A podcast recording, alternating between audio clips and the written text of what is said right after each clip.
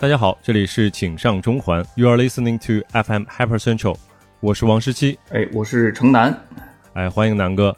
这个南哥也是我们的老朋友，之前我们跟南哥还有 Goki 还有管迪一起聊过一期飞吧，那一期的感觉都是一年多之前，好像啊，确实好像也是差不多这个时候吧。我发现其实就是当你真正的就是投入进去的时候，你就特别想找一个人聊一聊，所以。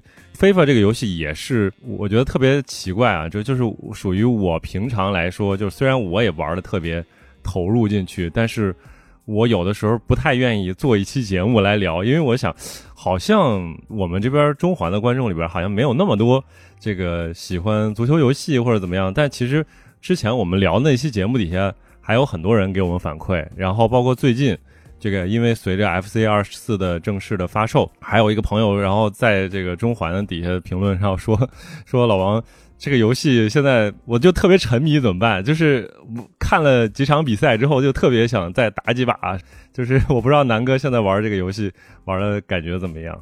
基本上也是同样的感受吧。嗯，应该说，其实这个游戏我接触属于比较早的，因为。在差不多八月份游戏封测的时候，我就已经开始玩了。那时候是 beta、alpha，呃，close beta，哦，就是属于呃限定的封测。它是针对呃所有的目前的玩家开放，但是它只是限定的资格，并不是所有区域的玩家都能够获得资格，只是欧洲和北美的玩家，包括一些职业选手。能够去获得这个呃测试资格，哇，这都是精英玩家可能才会有这样 这样的资格。我靠，我这个 beta，我感觉就每次都是想注册，然后就等，好像原来我们那个群里边只有一个朋友就有幸获得过 beta 资格，就是通过这种随机掉落的方式。那感觉这个其实还挺稀有的，对 对。所以当时你第一印象这个游戏那个时候是什么感觉？其实封测的时候，这款游戏和现在大家所接触到的这个版本差距是非常非常巨大的。哦。对，当时的那个版本，如果你上手的话，你就会感觉到球员是特别特别沉的，尤其防守，嗯，你会感觉到，嗯，可能老王会有所感觉，有所有有这种感受，就是现在其实也就是相对前一代肯定算沉的，对吧？嗯，呃，对，但是它比现在这个要沉很多。就是你基本上，呃，后防线的这个，尤其中后卫的球员，嗯，你想去选择很好的位置，其实非常困难的，因为本身它启动的就很慢，然后它的呃跑动起来的惯性也很大。但是后来，对，但是后来它，呃，差不多就是它封测开启之后的两周，更新了一个版本之后，这个现象就缓解了很多。基本上有呃无限接近于现在大家所玩的这个版本。明白。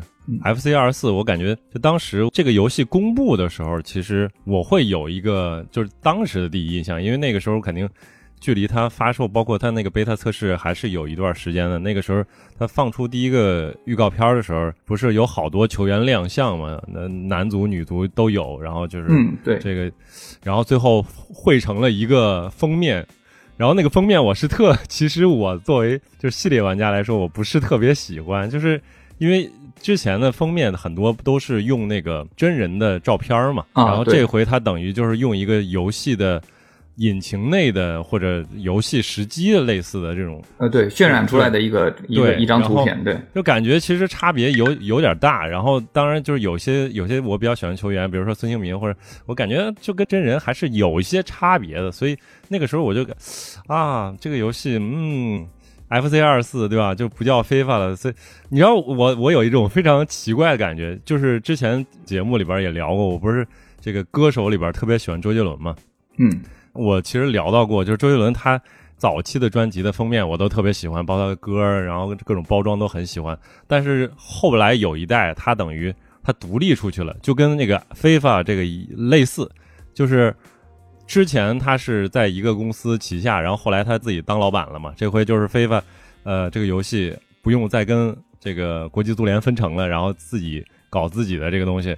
然后一发现，哎，我靠，不一样了，整个这个风格包装啊，整个感觉就不一样了。我就觉得啊，好像有点儿啊，不是那么我预期当时其实有点低。就我不知道你你当时就是看到他换了这个品牌的名称，然后这个当时视觉的感觉，你感觉怎么样？其实他这个名字，我觉得和之前的 FIFA 的这个品牌来比的话，确实我觉得要弱上很多，是吧？嗯，因为大家这么多年，三十年叫非法非法，已经都叫得很顺口了。嗯，突然换成一个 FC，然后大家 呃就会有点诧异。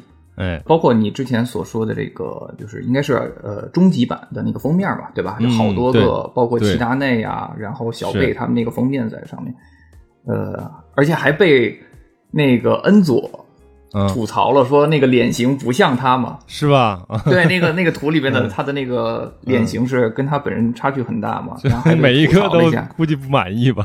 对，然后其实因为我是我我要呃先跟观众们 介绍一下，因为我本人做非法的资讯是从零九年开始，嗯，一直那个时候就是非凡网嘛，对，然后每一年的非法的。发售的节奏，包括 E A 的去做市场上的营销，它的每一步基本上我都会去仔仔细细的看，它每一步到底是怎么做的，跟哪家供应商，然后合作去实现什么样的效果，我对这个很感兴趣，然后我会很留意它背后的这些东西。呃，怎么说呢？就是从它这个推出来之后，我感觉从品牌的这块来说，和之前比是弱上很多。而且能够感受到，对于去非法这个品牌的动作，E A 的还是有一些仓促的。其实我们现在还是能够从游戏当中看到很多非法的影子啊，包括今年菜单换了新的，但是有没有发现它并没有完全的去把菜单沿用到每一个模式当中去？你还是在其他的游戏模式当中可以看到之前非法二三菜单的影子。嗯嗯，但是。哎，这就是会造成在用户体验上的一种割裂的感觉。你在主菜单，你在 UT 的菜单这两个比较受欢迎的模式里边，你可以包括它比赛的呃暂停的菜单、赛后的菜单，你都可以感受它的变化。嗯，但是你在一些游戏模式当中，比如说俱乐部模式，比如说生涯模式里面，你还是能够看到以前菜单的影子啊。我都没进呢，我还都其他模式，现在甚至根本没有时间 进一下俱乐部啊。那可以，俱乐部什么的，就是万年不改是吧？Pro Car 对，包括包括它今年的整体的，就是在市场营销的这个节奏上面，我感觉也是有一些仓促的。对，包括整个的时间线也不像以往每年的这个宣传，它的节奏是非常清晰的。今年的整体的节奏感觉就很乱啊！我记得之前应该是去年还是前年，反正有几个那种真人宣传片都做的特别好，是吧？就是还有很很强的传播效果，跟对，应该是资金花到位了。对啊，那个时候你就觉得哇，他这个品牌做的哎，真是很到位。然后今年我就尤其感觉。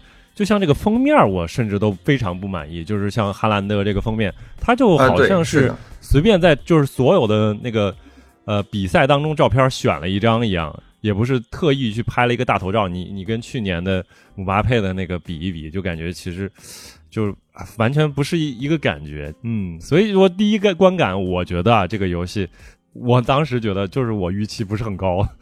我觉得他这样做会不会有可能会是？就是拉低玩家的预期，然后呢，再在游戏性上面去有一个释放，让大家哎又高出大家的预期，是是，让形成一种反差。嗯，对，所以就是真的体验下来，我觉得真的是有南哥说的这个效果，就是有一种这种反差的感觉，就是预期调的非常低，然后结果一玩这个游戏，哎，发现哎，是不是确实不太一样？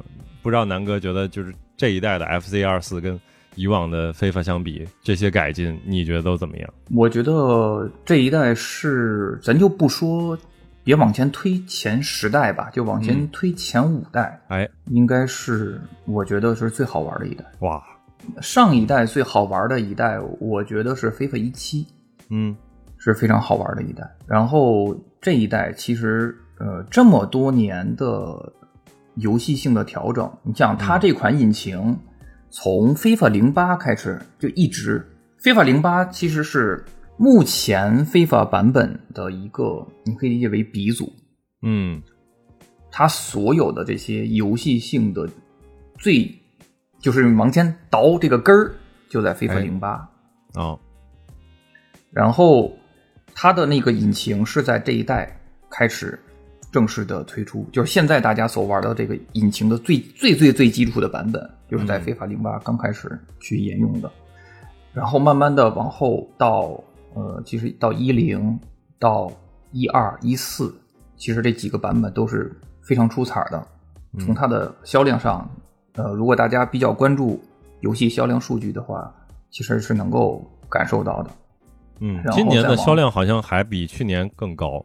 我对对对，对，但实际上的话，呃，从我目前看到呃外网上的一些呃新闻，实体版的销量是降低的，哦，但是它的数字版的销量是是提升的，主要还是因为它这个 终极版能够提前好几天能够进游戏，现在这个确实对大家有点不愿意等大家都玩的明白了，就是不知道就是前几代是不是跟国际足联的合作有关，就是它只能搞成说，呃，让你豪华版或者什么那个就是 E A 的 Pro 会员提前几天只能试玩儿，对于普通玩家来说，对吧？你你只能试玩十个小时，然后结果到这一代突然感觉就是。没有顾忌了，就是一定要搞。要豪华版的话，我就是提前几天就直接让你完整的进游戏，这就是肯定是 UT 玩家最需要的这个东西，对吧？好像五天到七天好像也也有过，以前也有过，嗯只不过就是去年二三的时候，相对来讲时间没有拉的那么久。嗯今年确实拉的比较久，感觉他在呃这块儿在在营销上面，包括从这个就吸引大家去购买它的这个数字版上，还是在在这个设计上是有一定的考虑的。是，我就忍不住啊，就是我本来是今年没有想要预购它或者想买豪华版的这个这个想法了，就因为我一开始没有看它那个具体的。就豪华版提供什么东西？我就说那豪华版那不就提前几天十小时什么之类，我我会员也有，对吧？但是临到我真的觉得想玩一下的时候，我一看发现豪华版一下提前几天解锁，所以我就又忍不住，嗯，这一招真是管用。嗯，你你现在目前就是玩下来，你感觉如何？呃，因为前几天帮那个 UCG 写了一篇评测嘛，其实，在玩的过程中，其实也会逐渐有些感受，就是说它在 gameplay 游戏性的方面的这些变化啊，是觉得特别，我总结下来，我觉得特别有趣的一个事儿，就是呃。以往几代，你比如说有一些新的特性加入到了游戏里边，它总会是更强，或者说是更更功利一点。然后这回我就觉得很多地方它是既有趣又有点偏拟真，就是它把有趣跟拟真结合的很巧妙。比如说刚才其实南哥也提了一下，就是那个防守的那个问题。其实由外外网很多玩家是觉得一开始觉得这个防守特别困难嘛，经常很难跟住人。然后另外一点就是很多玩家觉得这个压迫压的特别难受。然后我就后来玩了一下游戏，发现确实现在就是大家基本都开压迫。然后一联想说现在的看的英超比赛，我看阿森纳，我看曼城那些比赛，基本上大家都是开前场就搞压迫呀。压迫，对，疯狂压迫，然后你你你就不得不把这个球在后场倒来倒去，从门将到中卫到边后卫，因为我现在打 UT 的是打到第五，基本上从第十到第五这段时间，基本上大家后场出球的情况其实占到很多，所以这一点上就是它跟现实的足球其实有一种无缝衔接的感觉。你渐渐其实也可以慢慢适应压迫，然后你还会找一些办法说能不能破压迫。尤其他这回提供了一些进攻的那种手段，比如说主动那个触球，就是那个类似于漏球那个的那个拉球那个动作，对对对吧？你你有的时候如果赶上时机很好，然后你边后卫传给边锋的那一下，边锋一下就可以破他那个防守了。所以这一下这种博弈，就是攻防，他都提供了很多手段给你。其实我是觉得很有意思的一点。我觉得他今年最出彩儿的是他把球员做活了。啊，对，就是以往，比如说，呃，咱就不以普通模式，就以大家玩的最多的 UT 来说，是那么每年开荒，嗯，大家都是直接找每个位置上最好的，比如说姆巴佩，对吧？锋线，比如边锋姆巴佩，锋线是以前是总裁，嗯对吧？去年的话，可能呃相对起来就没有，也可能也刚开始会也会用总裁，然后呢，但是可能会平替到更好的呃传奇的这种球员，或者说其他的这个活动的球员。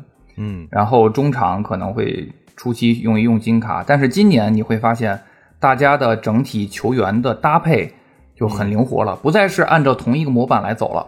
是呃每一个位置，像今年的莫德里奇，对吧？他的外脚背金标的，他加了一个叫 Play Style 的这么一个叫比赛风格的是这个游戏性的东西到这里面来。他这个我们俗称金标嘛，这个金标嗯比如说莫德里奇，他是外脚背的金标，那么他在比赛场上，你就得想创造各种各样的能够触发他金标的这种进攻场景，是然后让他能塞出特别舒服的这种外脚背的传球。然后他这个东西一加进来之后呢，你手里头你得你得去了解自己手中的牌到底拥有什么样的特点，这个特点就是他的比赛风格。然后你要在这套比赛风格的基础上去建立一呃建立起来属于你自己的一个踢法。嗯比如说你有德布劳内外脚背，或者说你有范迪克，那范迪克他再去他有这个金标的就空霸的这么一个比赛风格，那他再去对抗就是空中球投球的时候，他就有非常大的优势。那在在这个这个过程当中，哎，大家就包括我也跟很多朋友去聊过、探讨过这块儿，他们就觉得很多球员现实当中的一些特点，全部都嗯把它做到游戏当中去，就觉得对对对特别有意思。嗯，是，他们这回其实我看了一下，他们实际上就是怎么去做那个 play style 这个这个东西，他嗯是先去搞那个数据库嘛，有个什么 O OPA OPTA OPTA 是吧？这个数据库，然后再去根据数据，相当于其实类似于他通过以前的小分儿各个项，然后去做归纳总结，可能根据他的 OPTA 的那些比赛的数据，他也去做归纳总结，然后总结出来。那些球员他可以拥拥有哪个银标哪个金标，呃，然后等于这回的金标的这个差异性确实做出来了，对吧？就是以前我会以为，哎，这不就是平替以前的那个特性嘛，对吧？就是啊，对球员特性，球员特性关键以前的球员特性，大家呃嗯，E A 其实没有在它的官网上去对这些特性做过很明确的介绍。对对，有有些只能说你，比如说你看到是外脚背，对吧？哎那你知道它是有外脚背的特性。嗯呃，有一些呃，比如说强力投球，那么它的投球会更厉害一些。但是 E A 其实并没有针对这些特性，在它网站上有一个非常明确的告诉大家，这个特性具体能够在游戏当中产生哪些影响，它是没有说过的。但是这次其实你影响是不是不够突出？我感觉哎对是。对吧？就是对它那个现在的银标跟以前的特性，我感觉啊，就是平替的关系，大概。当然，其实呃，对，是这样，是这样。啊、然后你可以理解为金标的话它是被被回炉重造了一下。哎，对呀、结果金标的话，其实它非常突出，这回对吧？一个是它体现在你的球员的卡上，卡面左下角那么明显一个大标，就告诉你了。另外，那个球员在每次触发的时候，就是会明显的给你这个正反馈。就当时我我一开始我应该有了第一个金标球员是厄德高，厄德高的金标很容易触发，只要给个直塞球他就触发了。对，而且他的直塞球会更更精准嘛。所以那个时候你就觉得他其实是双重的那种正反馈，就是首先是金标亮了，然后另外那个球确实哎给的质量非常高，所以他就是突出了这个效果确实很好。包括有一些那种什么长传球的那种 whipped plus，它就是跟个鞭子一样，然后它那个图标做的也好，那个弧线特别特别大，速度又特别特别快，所以实际游戏感受哇，金标球员确实 真强。对，而且那种有有，就是你用起来的时候有一点点上瘾。我觉得他在做这块儿的时候，在在做这块设计的时候，应该是有有仔细去考虑过，哎哎，让大家多去触发，然后呢，哎，从而就是会慢慢的教育玩家，嗯影响他的比赛的方式，让大家嗯更多的去使用、关注这块的东西，关注球员的这个标。然后因为这会这个这会为他后面出卡带来很多正向的反馈。对，现在不就已经有了吗？对吧？就是现在的这个开拓者的卡就已经先把标做出差异化了，对对吧？换掉了。格里兹曼就换一个。不得不说，E A 在呃游戏的策划方面确实是非常厉害。嗯，上一个我觉得非常非常厉害的设计，你知道是什么吗？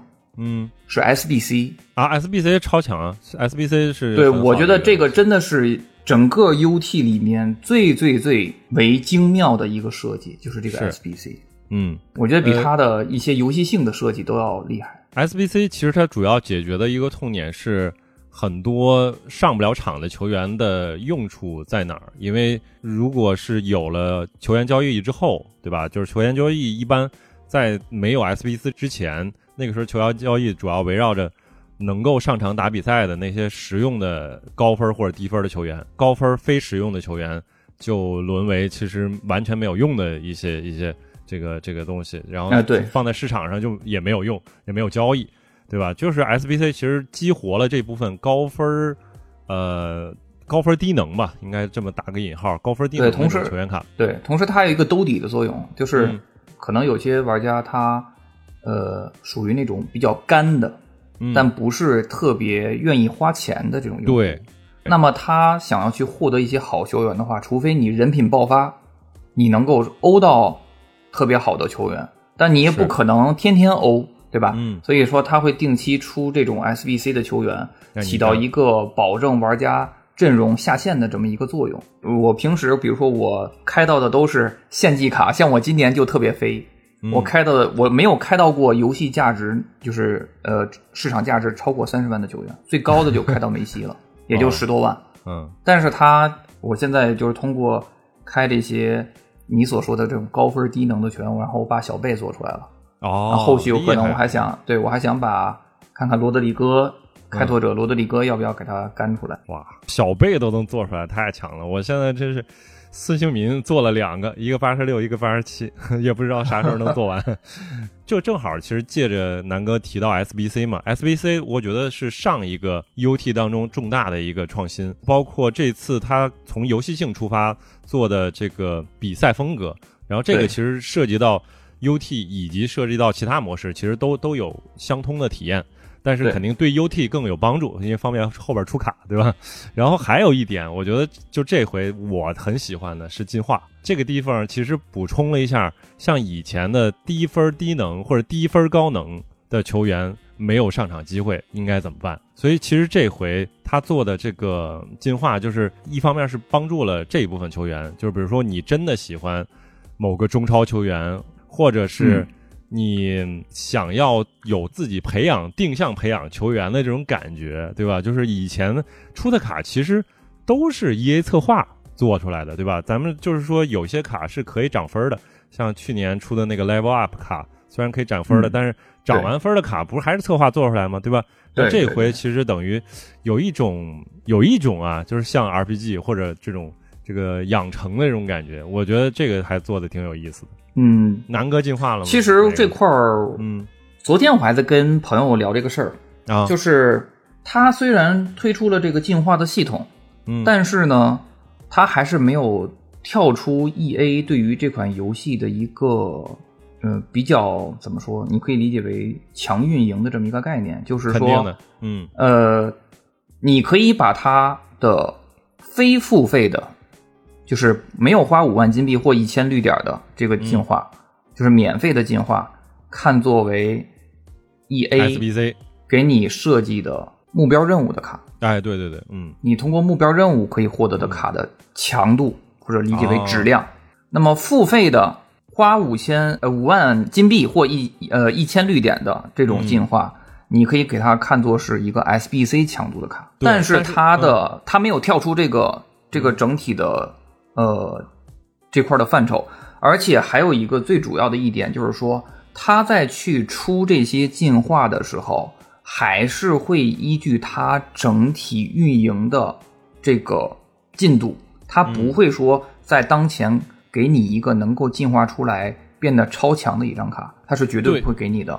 对它其实限的非常好，就是从如果我从这个游戏运营的角度来想，这个就设计的就是比较好，就是它可以把这个东西放在一个可控范围里边，对吧？这个对，就是即便是你，但是其实对于玩家来说，就是如果看的不那么深的话，其实你你每一个那种呃进化的那个项目，其实你可选的卡其实是很多很多的，对吧？一般来说，它那个线的不会特别死，然后总会有玩家捯饬嘛，对吧？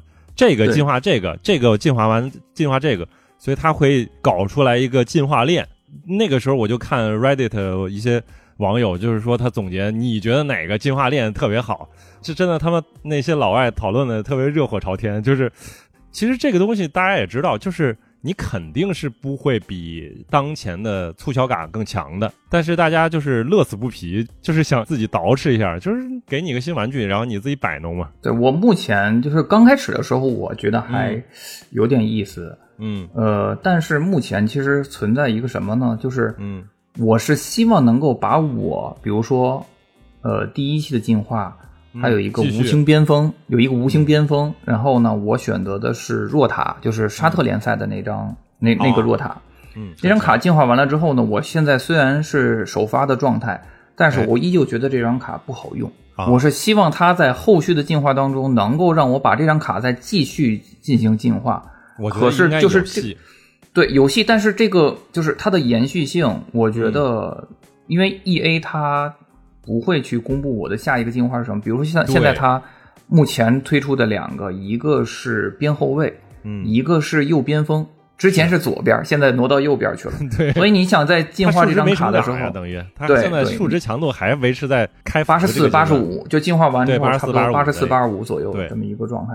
哎，所以就很多人进化完了之后，比如说我之前进化了一个马蒂普，那现在这张马蒂普就妥妥的躺到了我的连替补席都没有，就扔到俱乐部里边了，也也不会去管它。着留着，嗯嗯，对，所以这个这个就是会让我觉得可能他在第一年去做这块运营的时候，可能会有一些设计考虑不周全，或者说有待提升的地方吧。它只要能可控，其实就应该算是完成任务。但是按理说，E A 这个运营有可能会有这种，对啊，这这种就是白送你的一些情况。就之前是吧，就发错了奖励啊什么之类，其实很多。所以我觉得今年也有可能突然几次进化之后，他正好没管住，然后就超模了是之类的，也有可能。像去年给的那个扎仙奴啊，对啊，就给的挺 挺白送玩家的，嗯。呃，确实，我那那张我没有做，因为当时我抽到一张加林茶。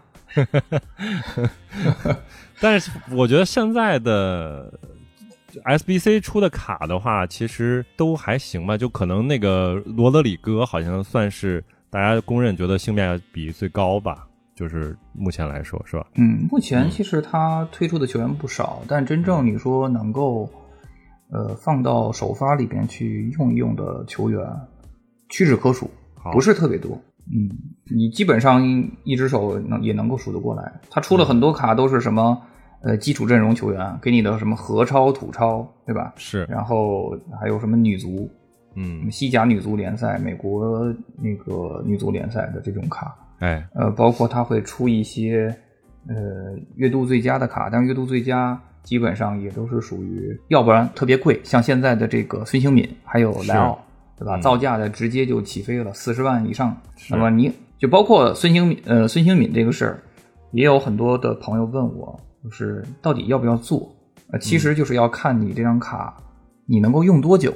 是，因为孙兴敏他这种呃，我们称之为户口，嗯。英超的户口加上韩国的户口，他的这个户口，还有金搓社呀，呃，他的这个户口会导致你的整体的阵容要为他服务，要为他去打造，否则你有一个位置或者说一两个位置，你想要进行球员调换的话，他的这个化学会导致没有办法三星，是。呃会让他的威力大打折扣嘛，对吧？现在就是必须，我现在为了上就金卡的孙哥必须绑一个麦迪逊，麦迪逊又比较菜啊，对，哎。所以你就得为他去打造你这个阵容。其实如果是这样的话，我就我觉得就有点划不来了，因为、嗯。呃，如果你让他打中轴线的位置还好，但是如果说你把他放在一个边锋的位置，你想在中轴线上找一个更强的球员的话，那在化学上其实有点痛苦的。OK，哎，聊回来就是呃，还是说其实游戏的整体观感，包括游戏性，我发现其实从细节来说，UT 的这个除了卡或者数值上的这些设计之外，我感觉。这回他做了一些我挺意外、挺惊喜的，就是那种过场动画，以往可能会放到生涯或者什么之类的。然后据说这回生涯的那个过场动画大幅被砍，结果现在 UT 的这个实际的沉浸感会变得更好一点。比如说像它有一些非常特殊的出牌的动画，是吧？那。裁判的第一视角，嗯，对，这个现在我不知道现在有没有哪个比赛里边已经实际运用，因为英超暂时还没看到，应该是没有。但是英超其实现在会加入，就是呃，在比赛前在球员通道的这种视角，其实放在现在的这个足球世界里边，其实挺有意思，因为现在很多足球的纪录片都会告诉你在场下的一些事情，就是大幕之后的一些事情，包括在更衣室。是什么样的情况？比如说，之前阿森纳还有个纪录片，就是阿尔特塔经常会在更衣室里边搞些类似于传销那种这种活动，对，举个灯泡啥的，然后给你画幅画啥的，对。然后现在就是呃，UT 里边它也有更衣室的画面，是吧？这种其实放了很多这种过场进去，包括呃，还有一个特别喜欢的，就是在那个中场的时候，会有一些替补球员。穿着热身啊，热身，热身，穿着训练服热身，就是你可以看到他们有一些露脸的镜头，也很惊喜。所以就他做了这些东西，我也觉得挺有意思。包括他现在的那个数据表现，都是那种有点就是 AR，对啊，对啊，和 MR 这种效果，哇，做的很惊喜，很惊喜。嗯，其实你刚才说到这个问题啊，嗯，恰恰是一个争议点，哎，恰恰是一个争议点，为什么呢？针对于喜欢玩生涯模式的玩家来说，今年 E A 做了一件事儿，就是把赛前的入场动画给砍掉。砍了。嗯，对，是。取而代之的其实是一一个呃混剪。哦。啊，包括什么更衣室的镜头、镜头、入场的镜头，然后还有一些什么双方主教练握手的镜头，他把原本可能一个比较。长时间的一个对入场动画给砍成了差不多有半分多钟的一个动画。啊，像这个对于我来说我能够接受，但是对于那些尤其是玩生涯模式的玩家，他们对于这种呃代入感其实是非常非常看重的。对，所以我发现也会有一些比较嗯不太好的声音在这个社区里面传播。对，嗯。然后其实，呃，我不知道南哥觉得这回比赛的得分手段是不是会比以往更多？因为我我大概感觉啊，就是像，比如说像去年，应该是更强的是外脚背，都是各种外脚背。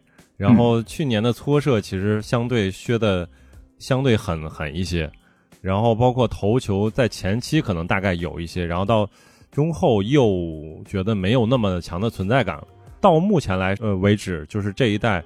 前期的这个体验，就是说各种得分手段，当然都可以，都是可以的。然后，当然很多玩家其实会更倾向于就是还是打倒三角，因为中场现在堆的人，包括这个禁区里边堆的人实在太多了。但是还是有可能可以下底传中投球，有可能可以禁区外搓射或者外脚背。嗯，所以整体来说，我觉得这一代之所以有意思，就是因为我各种的东西都可以尝试。我不知道南哥觉得怎么样。对，就像你所说的，呃，今年从咱就以正常情况下这种游戏内的呃各种的进攻手段来说，我觉得是相对均衡一些的。嗯，相对于非法二三来说的话，它更加均衡。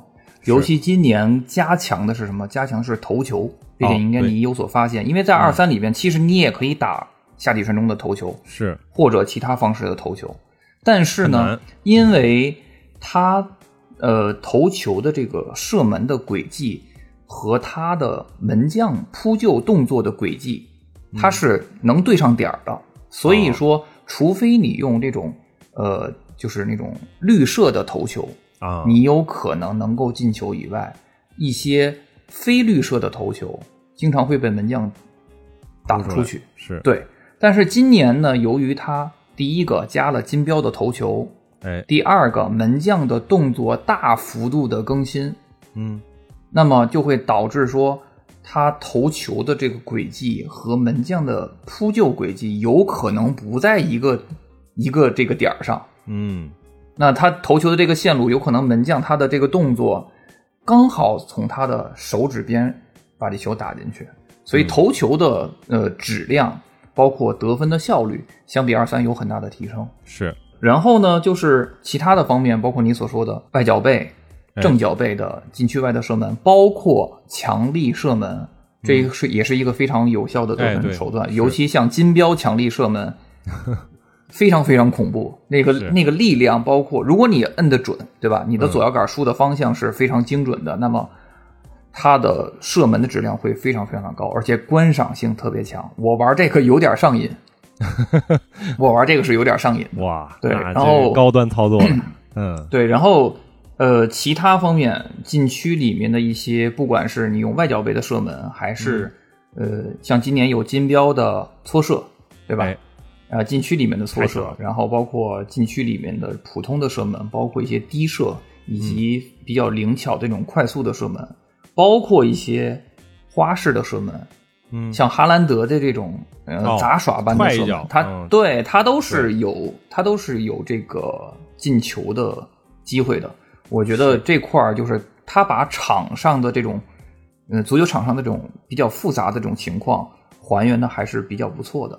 是，当然你和现实去比的话，肯定还是没有办法完全一比一的去把它复刻出来。但是相对于之前那一代比，相对于飞发二三来说要好很多。对我真的实际感受就是觉得，可能每一代都有类似的情况，就是感觉以往传不到的球，现在更容易传到，或者以往你觉得就这个行动，以往可能觉得更游戏点，这个球的运动的方式，现在变得更真实一点。就比如说现在他那个跑动的那个速度不是。又变了很多种嘛，就像去年是分了三种，然后现在分的更多种，然后包括全动作，哎，球员动作就是奔跑的动作，不是细分出来更多了吗？就每一个人几乎都不太一样的，就是根据他们那个实际，包括点球的这个助跑也不一样啊，就是从他那个动捕的那个 Hyper Motion V 里边，这个都抠出来了，就是大家的动作做的能能非常不一样，跑动的速度会。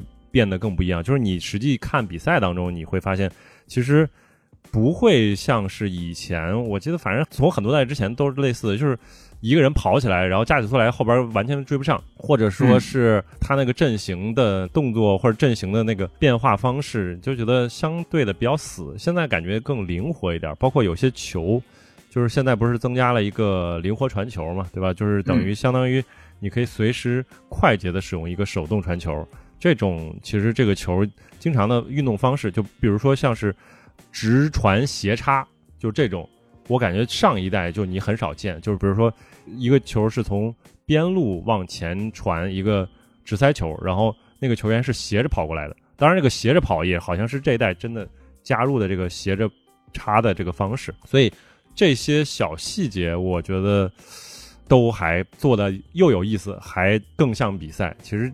还是有这种感觉。对，其实就像你说的，他在场上的一些，就把真实比赛当中的一些，嗯，呃，球员的一些表现，把它还原到游戏当中。我觉得这其实是一件很难的事情。哎，但目前来说，整体的做的还是比较不错的，就是让大家每个人的踢法还是有不同的。就基本上，虽然说以前的非法也是一千个人、一千种踢法、一千场比赛。一千种不同的对局，但是现在他的比赛和之前的比，还是有会有更多的不同。就比如说刚才你所说的，可能会有更多的人去选择倒三角。那这块其实我也有我的看法，是为什么呢？是因为咱们所处的这个，就是你从客观来讲的话，咱们刚才也所说了，他的呃进攻的手段相对来讲更加丰富，也更加的平衡了，不像以前比较依赖于其中的某一种方式。但是。把它放到网上以后，哎，这个平衡就会被打破。因为就是这块要也要不得不说的，就是目前咱们这个确实就是网络对于整个国内绝大部分地区的玩家来说，还是是一个很大的一个难题。因为这个游戏到网上之后，它是非常非常依靠网络，甚至我觉得它是目前世界上最依赖网络的一款游戏。哎，对，最吃网络的一款游戏。有的人可能说街霸不吃网络吗？这不是不能够这么去比，因为它每一个 FIFA 里边的每一个操作，它的操作首首先是它的操作的顺序逻辑是非常强的。嗯，这个顺序逻辑，你当中错了任何一个环节都会出问题。是，其二，它的操作是非常非常复杂的。哎，你不仅要会各种 E A 公布的这种，呃，大家都知道这种操作，还有一些隐藏的 操作，对对，还有一些隐藏的小的哎小的技巧，哎，然后还有一些呃花式的操作，甚至还有一些你需要通过呃手感来去触发出来的一些，那都不能算是隐藏的操作，那应该是说你通过不断的比赛所积累出来的这种偏手感的操作。嗯，它是非常吃这些的。那这些是一切的一切都是基于最基础的网络来去帮助你去实现。所以说，当你遇到的你遇到一个呃可能相对网络比较好的玩家，那么你会发现他的打法更加倾向于打倒三角这种。为什么呢？因为这样的打法它的成本会比较低，是，效率会更高，转化率也会比较好。那你如果你打相对复杂的进攻，第一个他可能没有办法，就是可能球员上他没办法支撑，他的球员只能支撑他做一些很简单的打法。第二个，可能他本人不具备这样的实力，他选择一个比较贴合自己的操作、比较简单的操作，又能够有很有成效的这样的一种得分手段的话，我觉得是很正常的一件事情。哎，是，哎，那说到这个操作，就是这种官方提供的这个操作，你感觉这回的受控冲刺，或者说大家说的中速盘带，中速盘带 R 一哎盘带、怎么样？这种我觉得是非常好，这个也是今年可以说是让游戏彻底有了一些改变的一个改动。嗯为什么这么说呢？以往的非法，大家在去对战的时候，基本上都是通过传球来去撕破对方的空当，或者说通过传球到指定区域一些关键区域，通过花式哎，通过花式欺骗对手，导致对手失位，不得不去拉第二个球员、第三个球员来去补位的时候，形成他防线上的漏洞，从而像就像多米诺骨牌效应似的，一个倒，那么后面的防线就全部都垮塌掉了，嗯被对手利用这个空当制造出射门机会，然后得分。这是以往的玩法，但今年的玩法有了这个受控盘带之后，受控冲刺。哎应该叫是对，呃，控速控速冲刺。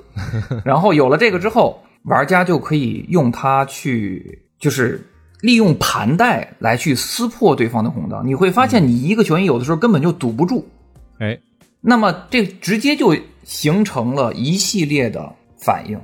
原本你通过传球去撕裂对手空当，那么对手只要把这几个核心的点控制住就好了。但现在他也可以通过传球，也可以通过盘带，也可以通过传球加盘带，也可以通过盘带加花式，是，它的变化变得非常非常的多了。对，所以对于防守的考验，其实又提升了一个层次。以前我也呃跟很多朋友去聊过，就是说这个这款就是 FIFA 或者说现在 FC 的这个游戏，到底是进攻的上限更高，还是防守的上限更高？嗯，那么我一直给出的答案就是防守的上限会更高，哦，因为进攻的时候你只能控制一个人，或者说控制某几个潜在的球员去跑位，但是你真正受控的只有一个人，或者说你可以再去锁一个球员，是，咱就暂且算他两个人，对吧？那么你而且他进攻的时候，AI 的跑位其实是相对于你如果踢多了某一个阵型，你就会发现它的跑位是相对来讲比较固定的。嗯，大家基本上都是把球推到某一个区域之后，那你就会发现这几个球员都是站在特定的位置，因为这是他游戏本身底层的逻辑直接给你决定好的。哦，那么今年的的这个，尤其今年这个这个防守，你就会发现不是那么很好组织了。那你如何能够在局域，就是局部区域，控制好防守的同时，又能够把把整个的这个呃全队的阵型保持的很好，其实是特别难的一件事情。有的时候，比如说对手速度很快的时候，你会发现他不断去冲击你的防线，嗯，你就不断的去拉人去补位，然后你会发现，哎，这儿少了一个人，那儿又少了一个人，你就不断的要去拉后面的球员再去往前去补，那其实就会形成刚才我所说的这种呃崩塌式的效应。人家就是通过盘带，然后撕裂你的空当，然后去传出致命的传球。你会发现，你这边补过去两个甚至三个球员之后。你后面的中这个整个，比如说我打四后卫，那我四后卫可能就已经被拆走了两个，然后形成我整个后防线是一个非常不完整的一个状态，人家就可以利用这个空档打进来。那这个时候人愿意打倒三角或者在禁区里面射门，其实就已经没有任何意义了。嗯，这就基本上得分已经已经成定局。所以刚才其实南哥也提到，其实防守现在这一代是相对更难一点的。然后看看我这么总结对不对？就是。其实前场也算是防守，比如说他在后场出球，你在前场其实也类似于防守。我觉得在这个前三分之一或者到中场的这一段的防守相对是容易的，就是他 AI 跟的很紧，就是现在他是边后卫肯定是会跟住对方边锋的，然后你再顶一个边锋过去去防他的边后卫，然后他的中卫附近还有你的一个前锋或者两个前锋。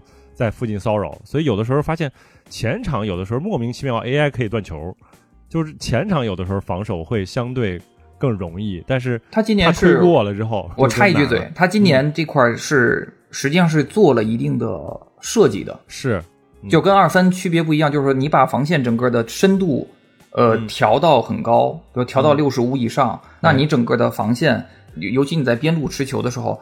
你可以去把，你可以，你可以尝试把那光标你切到你的这个后腰上，好，然后你就会发现你前场几个人，他是他会自动上前往前去压，他会去限制他的持球人和他潜在的接球对象。他今年是有这个设定加在里面。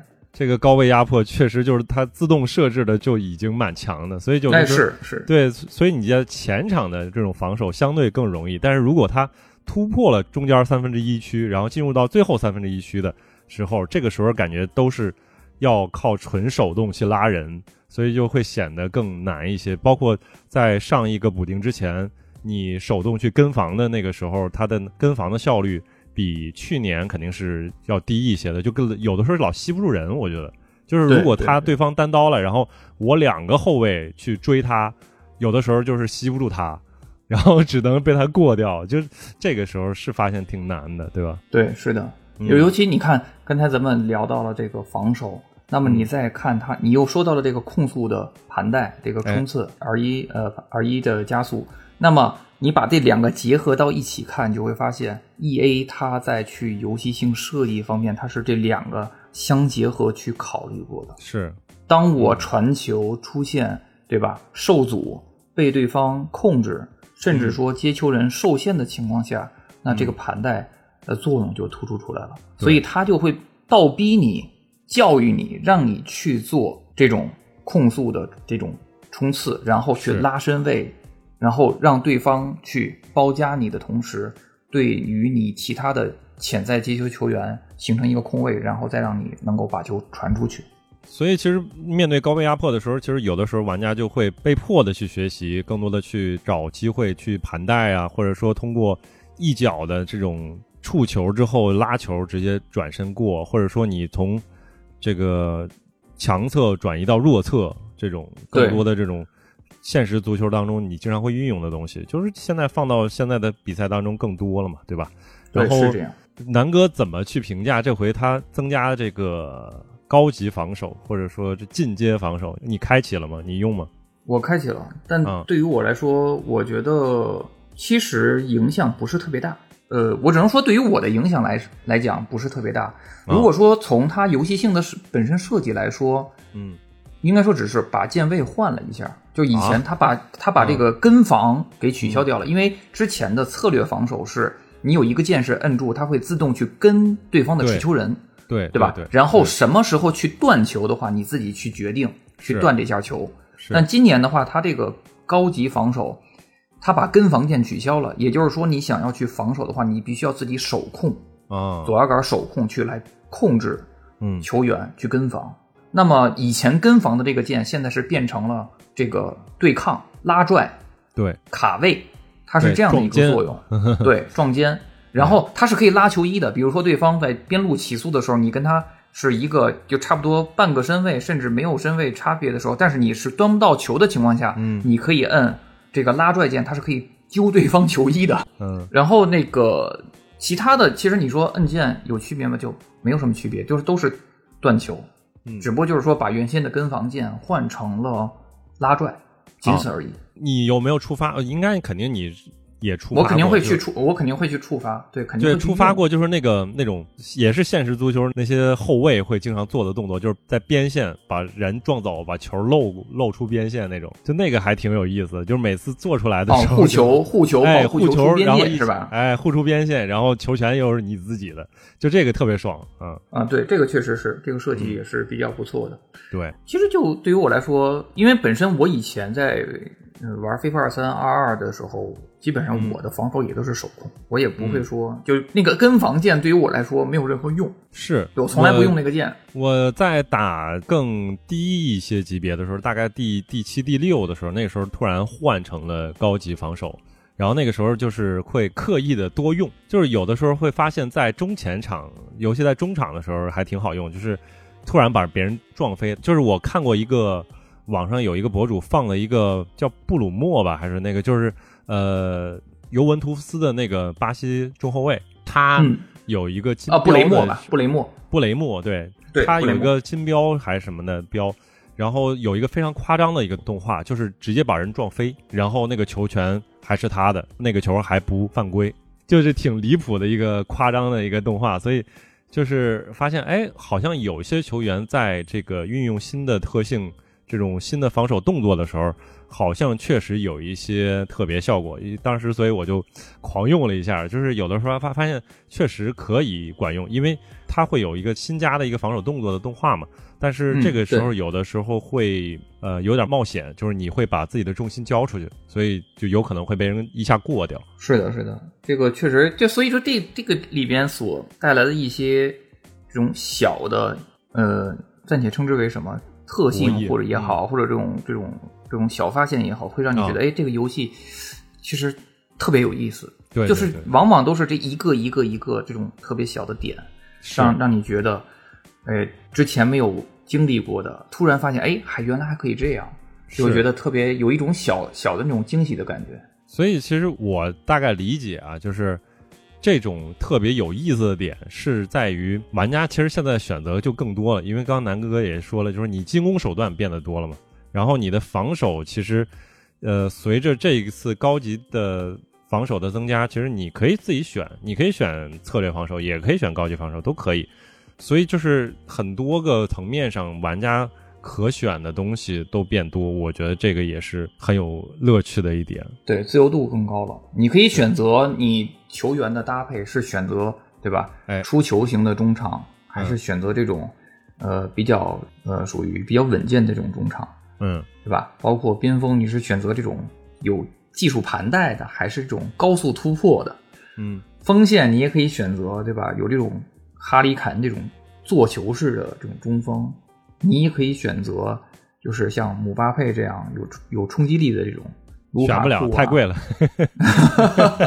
买不起。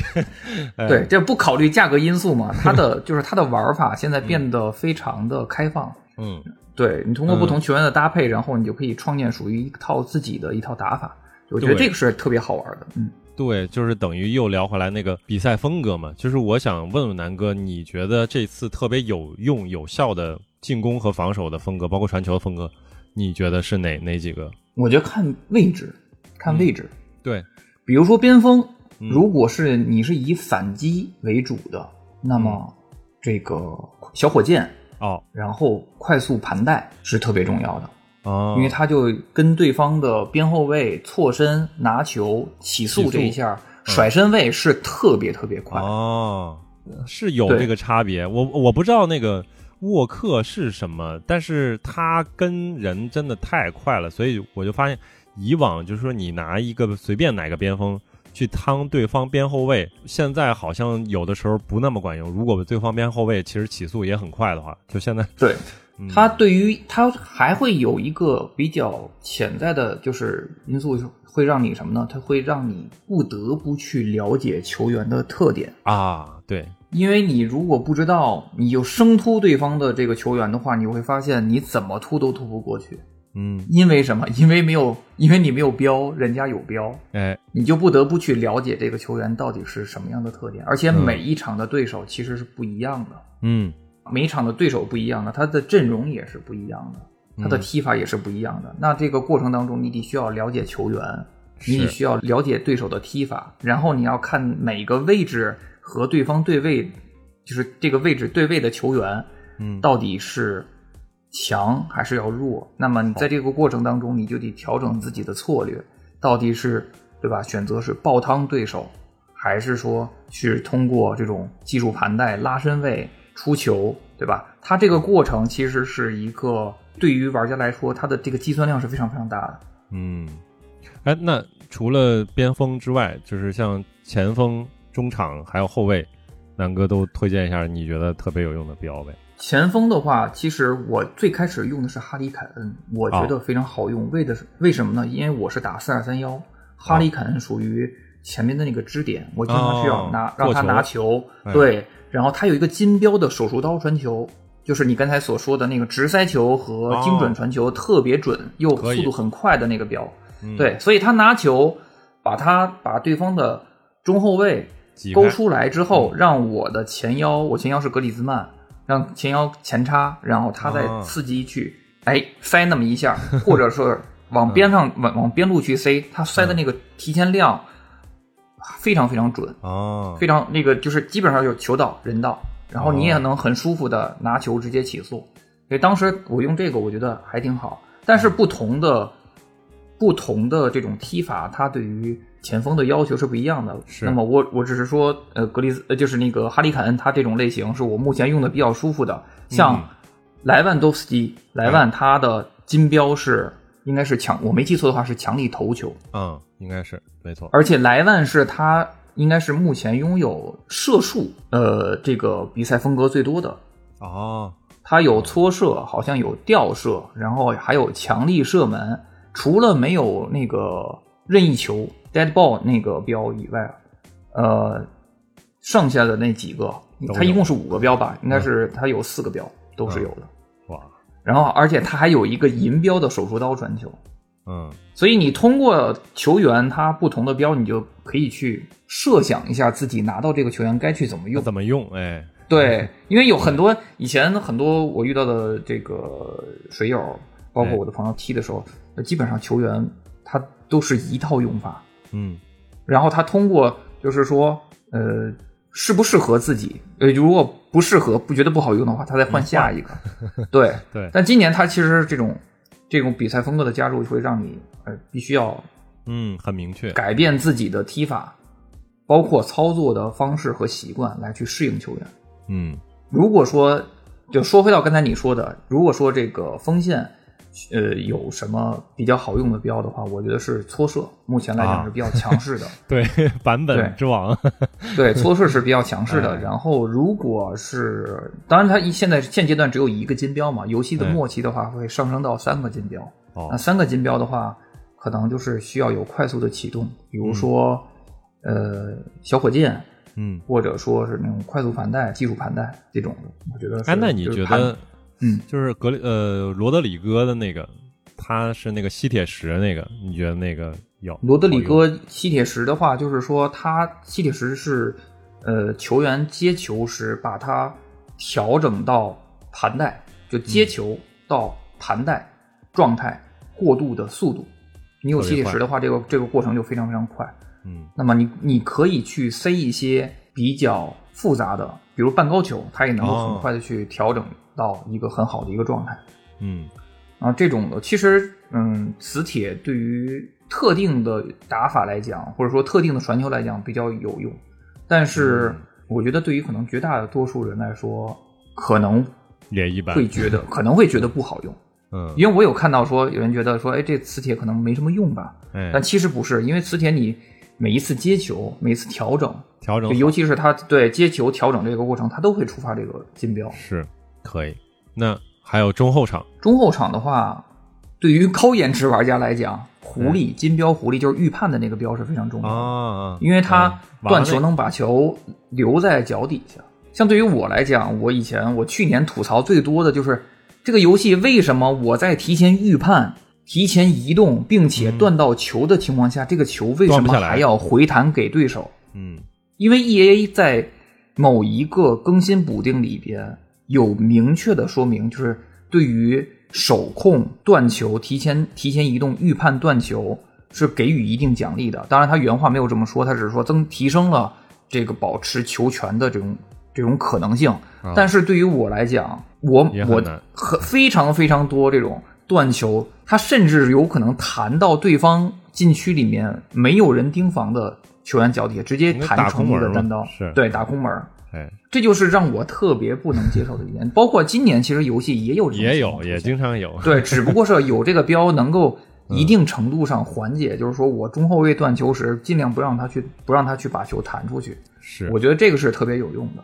嗯，哎，中场我觉得那个充电宝真的很很厉害，我靠，根本对对，到充电宝就八九十分钟一点问题没有，我靠！现在其他的球员，但凡用一用，莫莫德里奇、瓦拉内，基本上到下半场六七十分钟就就已经半血了。所以就如果是有那种充电宝的那种中场球员，其实还真的还挺好的。对，但是就刚才我也说了嘛，中场你不同的搭配，嗯，就会形成不同的比赛风格。哎有的是比较偏长传球的，哎，有的是偏直塞球的，有的是偏比如说快速传球，嗯它是能够提升你传球的力度，就增加你传球的速度，不能说力度吧，增增加传球速度。就是它每一个标都是不一样，包括还有 Tiki Taka，它是能加增加你的这个一脚出球的这种准确度。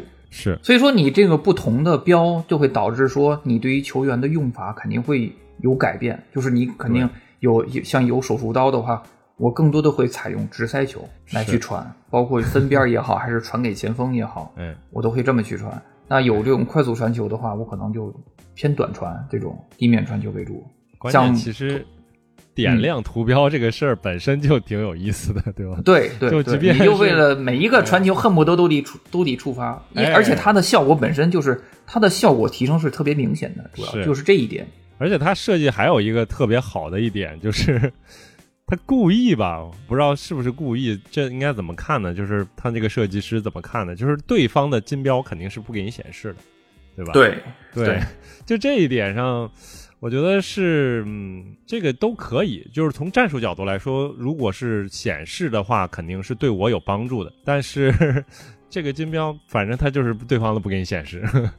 对，所以我就是我我刚才不说嘛，就是你以了解对方的球员这套阵容里边有谁是带标的，哎，你必须得自己做好准备，对吧？防一对防孙兴民跟萨拉赫内切，对，孙兴民、萨拉赫内切，然后搓射。哎，我现在看到萨拉赫、孙兴民，我对于禁区弧顶处的保护是特别是特别多的。是我甚至有些球，我以前我都顶出去抢，嗯现在我都是收在弧顶处，我都不出去，我就要把这个位置占死，不给他搓射的机会。是，所以这过程是不是特别有意思？就这个过程，勾心斗角的这个过程特别特别有意思，嗯，这是这个游戏好最好玩核心的地方。哎，然后其实这次的 UT 怎么说呢？就是在最开始公布的时候，有一些嗯，就是不一样声音吧。因为这次的 UT 的一个重大的改变就是男女足混踢，有人觉得不是哎一个争议点。对，一个不是觉得特别好，但是我不知道大家就真正玩 UT 的人，玩到现在你是什么感觉？我觉得啊，就是它客观来讲，它就是还是说回来，还是给你更丰富的选择。你现在是不是可以用的卡变得多了，对吧？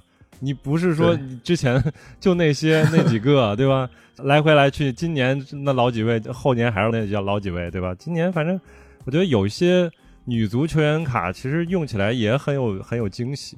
当然，就是肯定这是根据游戏的平衡去做了一些变化。就是男女足，你如果放在实际不一定能一比一，但是你放到游戏里边，呃，根据他各自的成就，他各自在俱乐部里边的表现，他有一个相应的数值，然后相应的平衡，然后放到一起，我觉得真的是有帮助。就是 FC 二四或者 EA 这么设计有个帮助，就是我以前也会看到，就阿森纳的官博会发一些女足的比赛的集锦或者什么之类，我以前不太关注，你知道吗？就是虽然知道他们是不是有比赛或者什么的，但是我也不知道，我大概知道有米德马之类的。然后最近又发了一些，比如说最近的他那个有一场比赛是，呃，米德是复出，然后呃进了个球，然后一个助攻，然后看了一下集锦，因为玩了游戏，然后你知道了有这个球员，然后你才会去关注他更多的内容。我觉得这一点上其实它是个很良性的一个循环。我不知道确实南哥怎么怎么感觉？嗯，首先女足的加入肯定是对于嗯女足球员的知名度。的提升是有非常非常大的帮助的，是这点都不用证明。就是以往你想想，你玩 UT 这么多年，有多少球员是你以前不认识，而玩 UT 之后你好多呀！我靠，对，像什么阿塔尔，对吧？这些球员都是之前完全没有听说过，甚至不会关注的球员。但是你玩 UT 大家都是都不知道吗？这种上古传奇，对吧？都是因为玩了游戏之后，结果他二次的去传播啊，太有意思。对，然后他会。这都不用再去证明什么，就数据就是以往的数据都直接证明了一切。就他对于女足的球员，甚至女足运动的推广，一定是有帮助的。是。然后，但是这里边特别遗憾的是什么？嗯，就是没有中国，没有更多的中国女足的球员在。有王霜呀，王霜对，只有一个王霜，但太少了。中国中国球员，但太少了，但太少了。其实我觉得是应该。作为推广，在就是考虑到，如果在国内推广足球运动的话，这是一个特别特别好的手段。应该借着这一波，对吧？女足在 UT 里面，然后也借这个势头嘛，对吧？推一波咱们自己的女足。对，然后至于说，呃，女足跟男足混踢这种，哎，有的人可能特别不能接受这种事情，但是对于我来，首先它是一个游戏，哎。就是游戏嘛，对，它首先这是一都可以。对你传奇球星，你都能把它复活到游戏当中去，对吧？为什么女足球员就不能呢？对吧？这个我觉得从从这点来看的话，它两者其实没有任何的区别。是对。然后至于说女足的这个对抗啊，包括能力值层层面啊，我觉得是 E A 是有所倾向的。你看，包括女足的一些金标给的。对吧？都会相对有能够明显感觉到它是有倾向的。对，包括能力值的这个能力值的这个什么，包括逆足花式这些给的，它都都是有有倾向。好几个五五的啥的。对对 对。所以这块儿我觉得从对抗上来讲，呃，没什么太大问题。然后从游戏性层面，我觉得就像老王你说的，它极大的丰富了阵容的这种丰富的程度。对。你有更多的选择，对吧？唯一对玩家来讲不好的是什么？就是我开卡开出的都是女足球员，我有可能甚至一包，对吧？好不容易是一个八十五乘三的这种八十五加乘三的包，然后过来了三个女足球员，还都不能用。嗨，那不能用，那就是对，没办法，就是男女足不能用，都不能用。是，哎，它带来正向的东西，必然就会在一定程度上带来一些负面的东西。我觉得这都是正常的，这都是正常的。但总体来讲，呃，我觉得对 E A 来讲，对于足球来讲，这都是个好的事情。只不过对于玩家来讲的话，把卡池稀释了而已。还行吧，我觉得它总体最起码不太会怎么说呢，就是不都是。低分的球员，他基本上都是，呃，即便你开到了，也是八三，对吧？就是你你用不了，但是可以当献献祭卡用。就是万一你也有可能开到一些更有用的一些球员。反正像巴萨的几个球员，我就真的就是还挺喜欢的。就是因为一开始那个那个主播 Coco 他推荐了一个巴萨的一个中场，因为巴萨中场其实有几个，有一个最贵的那个叫什么啊？Alex 还有什么那个，然后他就是那那个就是太贵了，就买不起的五五的还是，然后还有一个是大概二十万上下的，然后还有一个叫帕特里的一个女足球员，就是之前不太了解，然后试了一下，效果真的很好。他有一个长传的金标，就是可以挑传呐、长传都很好用，然后包括他的防守也也很给力，包括又因为凑化学凑了一个。巴萨的左边后卫是一个挪威，呃，是一个瑞典的球员，然后还是一个身高还挺高，而且他长传也不错，所以就是我都会去去尝试着去用一用，也很有意思。然后包括有些球员是属于就之前也不了解，就是因为这次新加了女足球员，包括女足的 icon，然后我当时正好凑到二十万，可以买了一个那个德国女足的那个，就分很高，九十二分那个普林兹吧。然后就是也稍微看了一下她的那个 icon 的故事，对吧？就是这种通过游戏，然后你你你了解一些你之前没了解的东西，也挺有意思。确实是因为玩 FIFA，我已经学到了很多很多。就以前 可能很专业的一些足球词汇，我都是不懂的啊。然后后来就是这些年被 EA 翻译的，就是他出的这些什么游戏性，包括补丁里面，他会不断的触发出现这种词汇，然后慢慢就让我把这些词全部都学会了，包括认识球员。虽然说足球的规则我都是这点这点我都是懂的，但是可能。就是一些专业的，因为以前我不是球迷，嗯，我是玩了游戏之后变成的球迷。我以前不看球的，嗯，我只玩这个游戏，所以说这个东这个游戏其实，呃，它教会了我很多东西，也挺好的。是，他就是在不知不觉当中就把你给教育了，教育玩家还行，也可以吧，也可以。所以其实就是拟真的这种游戏是这样吧，对吧？就是一方面它有它拟真拟真性的一部分。另一方面，它也肯定有它游戏性的一部分。如果能够做结合，肯定是特别好的。就是因为经常有人会觉得啊，哪个游戏它游戏性好，但是它拟真性不足，或者就反过来什么之类的。但是我觉得 FC 二四之所以这回觉得特别有意思，就是因为它两方面结合的还挺不错的。一方面，它给你了很多进攻上的一些变化，更多的传球方式。带球的方式，还有包括这个射门的方式都可以去使用，然后包括各种这个金标银标，呃，各种球员卡，所以就是它这个游戏这次的游戏性的变化也觉得还挺有意思。然后另外一方面，虽然游戏性有进展，然后另一方面它那个拟真性也没落下，就还挺好。这两点我觉得都挺满意的。所以我就是也不好意思这么说，就是因为你作为。玩系列的玩家来说，你的评价标准肯定是跟就是说完全没有接触这些足球游戏或者完全没有接触非法的游戏的标准肯定是不一样的。所以我当时我给那个 UCG 的那个评分，我给打了一个九分。有很多人觉得啊，这个九分都九分了，那别的游戏不得十分、十二分吗？但是评价标准肯定是不一样的，对吧？嗯，是。哎，我不知道，就南哥，你如果打分的话，你给几分？呃，如果打分的话。我可能会给一个，这点其实比较割裂啊，比较割裂。嗯，就是说我挺从游戏性层面来讲，我挺想给一个高分的。但是这款游戏它并不是只有游戏性一个层面，嗯，它还包含了它的运营，包含了它的质量，对，等等等等。我看的相对来讲比较多一点。如果综合来看的话，我只能给到七点五到八分。哇，很客观。对，为什么呢？因为这个游戏是我目前。玩过的所有 FIFA 的版本里面，bug 最多的一代。哎，bug 确实真的多。我给我给了就是缺点一项，我就说有很多 bug，包括我最不能忍的有一个 bug 是，还不是游戏本身，就是它那个小程小小助手上面的显显示的卡是有显示的错误的，就是对吧？首先是呃球员的头像，它默认全都居中了，这跟游戏内是完全不一样的，跟过去的显示方式也不一样，包括半身像的显示也是有显示问题的，就这一点是我完全不能忍。哎，他到现在有有这个叫什么这个强迫症，看着就特难受，是吧？好难受啊，真的真的难受到现在，所以我就我就不看了，我就不开了。嗯，游戏里看了就看了，但是那个小程序我其实开开的比较少，因为我大部分时间现在都是在游戏里面啊。对，我也就呃做 SBC 啊什么的，我现在也都是直接在游戏里。小程序的话，我只有在每次游戏末期，可能永动机出来的时候，是我用的最多的时候哦。大部分时候我都不会开小程序。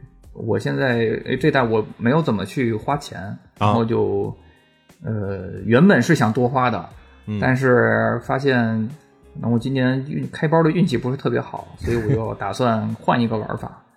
对我我也是类似的想法，就是因为上一代我就基本没有出过货，然后这一代我就一开始我就没有准备去投入多少钱，就是以往一般都是两三组开服，但是现在对，我觉得两组开服其实还是比较不错的。然后其实如果你要想多磕的话，可以把它放到年度栏的时候，是那个时候其实成效会特别的好。但也估计很难出货。年度蓝的这个掉率，去年就已经非常恐怖的低了，对吧？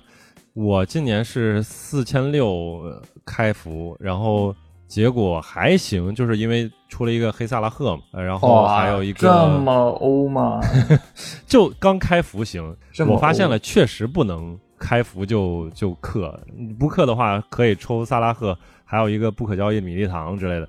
然后后来我最近这个活动没忍住，然后就是充了个三千还是左右，四三千的那个绿点儿，嗯，就是两百块钱不到的那个，就啥也没有，就然后 开了一个那嗯。个那个什么是吧？那个八十多闪金球员的那个八十六闪金的那个包，差不多，反正就是几个促销包吧，就是什么嗯。一千点、两千点那种，就反正就开了，结果就是嗯到现在就不太行，所以 这个游戏就发现还是少氪不氪为妙啊，就是你慢慢做，然后结果发现，哎，这一代我的体验的一个差别就是，我不氪之后，我就会特别认真的去做它的目标任务。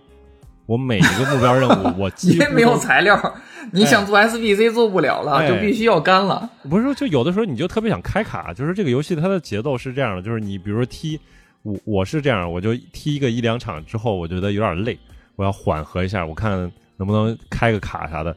这个时候如果说你的那个呃赛季进度正好能够开个包，是吧？就正好。如果不够的话，正好差什么五百 XP 或者什么之类的，你就去刷一个任务，哎，刷一个，哎啊，对，确实是，哎，所以就是这个节奏，就是 PVP，然后 PVE 结合一下，呃，开几个包，这样的话就这个节奏还行。所以我现在就是，我也不算特别干的飞起，但是我就尽量会把新出的所有的新的目标任务啊，包括任务目标的卡呀，都都做一下。就这个过程反而是觉得很有意思的。包括之前我不都不不太会刷时刻的，然后现在去刷刷时刻也挺有意思。就是对我时刻都已经刷满了，是吧？所有的 所有的都已经都刷完干了，太干了，挺有意思的。就是你时时刻，就是你还可以去练练那个任意球啥的，是吧？也挺好。对，今天任意球挺好，挺有意思。哎，金标任意球能够发出特别特别多风格类型的。嗯，你如果有个贝克汉姆，哦，或者你有个 没有麦迪逊，啊你有个麦迪逊就可以了，哎麦迪逊就可以。嗯他的那个就是那个任意球的轨迹线会特别长，啊，对然，后呢，延伸到球门里的，对，你可以打正脚背，哎然后你也可以打外脚背，你也可以打这种蝴蝶球，是而且你可以打这种就是球球的下沿儿的那种，就是那种快速下坠的那种，哦，有点像电梯球，但是它在嗯那里边没有这么、没有这么描述。就是其实这个应该算落叶球，呃，但它是不是那种飘的？嗯它是那种就是带有弧线的，快速下并且。能够快速下坠的那种球。嗯它是一个往下坠的比较多的带抛线，然后带弧线的那种那种嗯那种线路，嗯，嗯特别有意思。我就研究这个研究了，那天晚上我捣鼓了差不多三个多小时，就一直在时刻里面不断的发，不断的发，就试各种不同的线路，就觉得这个特别有意思。然后还有试这个角球嗯。直接射门，嗯。然后这个轨迹放就是它那个线怎么摆是能够有直接射门角度的，嗯，就研究这个研究了好几个小时。现在其实还是可以通过角球直接射门的，对啊，可以的，可以的。但是嗯对于、一个是对于他门将的站位是有一定要求的，他比如嗯。说把、把门将拉的比较远，是，然后对于你的这个就是这个线，嗯，就是球的行进的这个轨迹，其实也是有要求的。嗯，对，对啊，我是比较追求极致，从他的进门柱的上角飞进去。哇，那太强了！我说，其实角球的选择也很多，对吧？就是你可以发短角球，你可以发直接的传中的角球，你也可以去传给自己的队友之后，再去找后点，再去罚，就是直接传一个长传球传中。他有点把嗯，飞防烂里边的一些原先的角球套路给融入进来了。因为飞方防烂以前他的套路都是什么呢？就是你在你如果看过他的那个职业比赛的话，嗯，他是会呼叫一个就是来一个战术角球，哎，跑一个近点，然后呢拿球以后反身传中，哦，往回带一下，反身传中，然后传到他的那个后门柱。哎，对，这一点现在是可以用的，这个对操作，对，这也是今年很多人会比较用的一个战术套路。嗯然后包括直接往禁区里打是哎可以的，是。然后禁区里边摆渡是可以的，哇，大力平抽到弧顶处，然后搓射或者强力射门哎是有的，哎，然后直接射门也是有的。嗯，所以说，它这个整体的这个开放度做的是特别好的。对，是怎么玩都可以，对，所以你看为什么还是说回来，它为什么有意思嘛？对啊，对，这游戏性肯定是我觉得给九分儿，嗯，但是你不能这个代码质量什么呢？比如说代码质量嗯太差了，代码质量太差了。我记得我在写这个《FIFA 一七》的测评的时候，我就在结尾的时候说过这么一句话，就是这个游戏的目前的这个代码的质量是非常令人堪忧的。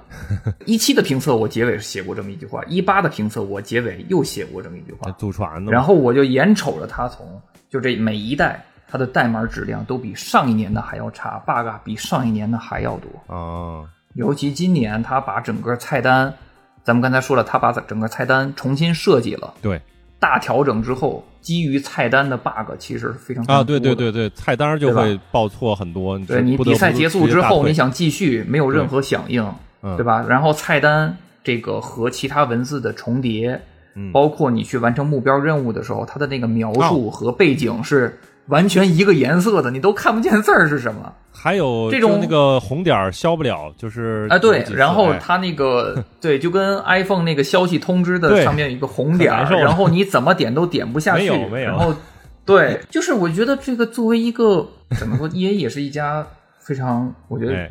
其实我是一直认为它是一家非常厉害的公司，虽然说网上对他有很多负面的评价，嗯。但是这些年看下来，我觉得它是一个非常厉害的一家公司。但是这么一家厉害的公司，这个代码的质量确实是太让人堪忧了。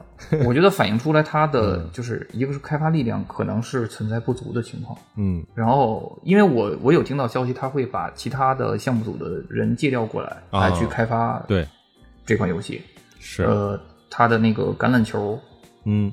呃，还有冰球那边的，他会他会抽调过来去开发这个游戏，保证进度。啊因为做一款年番的游戏来说，你想一想，它其实每年所加的内容其实真的不少。今年尤其过分，今年我觉得真的加的就是没想到能加那么多，真真真的牛，真的牛。嗯对，很多人都说它挤牙膏，但是你不要忘了，这一年时间说长不长，但是说短，它真的也挺短的。你要想在这一年时间提前策划好，然后开发、采集、制作新的球场、采集脸型，然后新的特性的加入，然后包括游戏的一些什么宣传片的制作，然后游戏素材的制作等等等等这一些东西，全部都在这一年时间完成，而且还要保证在九月底上市。嗯，我觉得其实 挺难的，我想一想都觉得挺头大的，是挺厉害。这么想的话，它是很很牛逼的这么一件事儿。没错，但对于玩家来讲，可能他看到的就是最终的结果，他就觉得这个 bug 这么多啊，嗯他看到的就是没有开场入场动画，嗯对吧？他就不会去买账。所以这个我觉得是 EA 未来真的需要加强，然后需要甚至需要解决的这个东西。嗯尤其代码这块儿真的 bug 太多了。游戏游戏性层面，其实从它第一个补丁来看，我觉得 E A 对于自己这个平衡性做的也是比较很满意。是吧？对它的游戏哎性，其实更多的是问题的修复，嗯游戏性的调整是比较少的，基本上就好像是六条还是七条的这个更新说明。但是它那个 bug bug 修复一堆，特别特别多，哎，它的整个的补丁里面的有呃，这个补丁说明里面有百分之八十以呃百分之八十以上的这个更新说明都是修正了什么什么什么问题，修正什么什么问题，全是这最。有意思不是那个最出圈的那个 bug 嘛？对吧？那个那个球员，就那跟那球之间那关系，我靠，那就很神秘的。啊，对对对，确实这个问题太多，也其实也就也是就是基本上就跟刚才咱们所说的一样嘛，就是对开发时间太短，嗯开发时间太短了，QA 严重不足，因为它是这样，它在每年做封测的时候，基本上这个游戏的就已经定性了，是就更新了一版之后，那个版本拿到了拿到后续正式版去发售，然后在它测试版本里面发现的问题，在游戏上线的首周或者第二周的时候给你更掉。嗯基本上就这么一个节奏。因为有些问题我是在那个他封测里面是看到过的，然后我也给他写了反馈，但是在游戏这个正式上市之后，还是还是有这个 bug。哎然后有一些特别逗的是，有些是他封测里边没有的 bug，在正式版里面有。又出现了，我靠，这个有时候就这个我就不能理理解了，哎这就我就不能理解了。而且还有一个问题，我发现是，他因为封测的时候用的是二三的数据，二三的球员数据，你没发现今年的球员数据整体其实是呃有做大调的，比如说中后卫的敏捷平衡数据给的都相对偏低一些，嗯然后沉着数据给的也比较低。嗯它和去年其实不一样。去年你看范迪克，然后包括一些中后卫的数据，他的敏捷平衡基本上都是在六十多嗯左右，差一点的可能给的稍微低一点，五十多。然后现在更低了是吧？现在更低了，对，嗯现在更低了。还是然后多数他这么我感觉是不是这种？我感觉他这么做是限制中后卫的，就是他会限制中后卫的行动能力，然后让你的中后卫没有那么的灵活，在防守上会存在一定的问题，从而给他的盘带啊、进攻啊留下更多的这种空间。不是说现在的高端局很容易就变成互捅刀子局吗？什么六比这都是基本上基本上双方互捅，看谁看谁先 哎顶住呦天哪！我现在打比赛可难了，有的时候碰到感觉明显对手不是特别强，但是我的防守真的就是太糟糕了，就是有有的时候我领先两三个球，很容易被人追上，然后最后打打打到加时，然后打到六比六什么之类的，然后踢点球，哇天哪，这个挺你们有没有发现，现在玩一场很累？很累，很累，超超累，就是 水平怎么说呢？就是大家水平，我感觉都都挺高，我也不知道怎么怎么说，现在怎么都这么强呢？就是因为南哥肯定是踢得快，你已经是现在第第几？我现在第二吧，第二，嗯，我有点第五坐牢了，已经有点是守门员也就。太难了，就这个比赛哇，第五，现在的第五也也没那么容易，我觉得，哎，就是跟以前完全不一样，跟高水平是打起来就是肯定还是累，对，但这个过程是有意思的，只不过就是说每一场你所需要考虑的因素，对，呃，现在越来越多了，嗯，对吧？你而且你也得想办法往金标上去靠，怎么去调整这个过程？其实有的时候你大脑虽然说你你思维里面没有去明确的想这个东西，但是你大脑里在嗯潜在的还是会考虑这些东西，会嗯，怎么去踢，这个应该怎么形容？呃，没有明确的思考，哎，我觉得其实现在踢球，可能因为是我自己年纪稍微上来点儿，对吧？就是操作肯定是不不会比了，就是现在更多的是想怎么去把自己套路打出来。就以前更多的时候就是比，哎，我这个操作比你快一下什么之类的。但现在更多的是能不能通过。但今年你有没有发现？哎，今年不好打套路，对，呃，有的时候没有那么容易，但是其实前期的时候，可能当时对手的数值不够，所以我可以打一些之前的那种呼叫长传，还可以。现在就确实套路没有那么容易了，就只能尽量找空间，看能不能搓一脚之类的。对，因为今年就是他就今年的整体就是感觉不是不是玩套路的，去年是玩套路的，嗯，去年是玩套路的版本，今年不是玩套路的版本。哎，也是看他这后边的这个这个球员怎么出，包括他数值怎么加强，有没有更多平衡。反正是到目前为止，我觉得琢磨目前已有的这些金标这些球员都还是挺够玩一阵儿的。可挖掘的东西比较多，像现在很多没有金标的球员，后续哎他再给了金标，对吧？对，然后以以往是玩模型、玩花式、玩逆足，今年开始玩金标，对，玩标。哎，但是花式逆足同样还是很重，还是花很重要。式有一些花式做的也挺有意思，就尤其是那个 L 一的前左或者前右，这个就做的这个玩意儿可好玩了。我就特别喜欢从边路带球，然后做一个这个花式，然后做一个那个那个拉球是吧？哎，一个拉球，然后直接可以打打那个小角度。嗯，确实是，嗯，有意思啊！哎呀，说的我又想踢了。可以，可以，可以。今天就是聊的也挺开心，关于这个 FC 二四，大家各自的这种体验感受吧，是吧？跟南哥好好聊一聊球也是挺开心。咱们俩也确实，嗯，也很久没有去深入的去探讨过这块的内容了。对对对。反正看之后再有机会，我们怎么去展开，再去聊一聊，从哪个角度再聊聊这款游戏或者呃非法系列。我们也非常感谢南哥这次做客中环，也欢迎南哥之后再有机会，我们呃多聊一聊这个足球游戏，是吧？哎，没问题，没问题。好，那这期我们先聊到这儿，我们下期节目再见，拜拜。哎，大家再见，拜拜。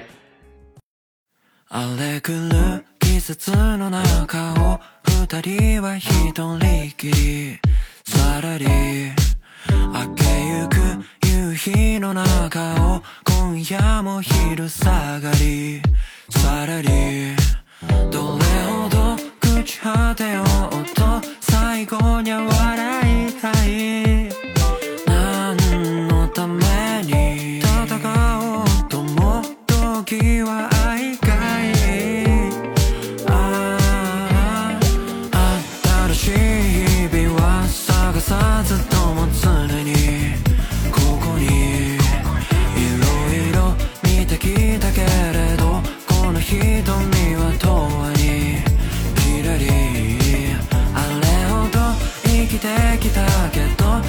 べては夢みたい。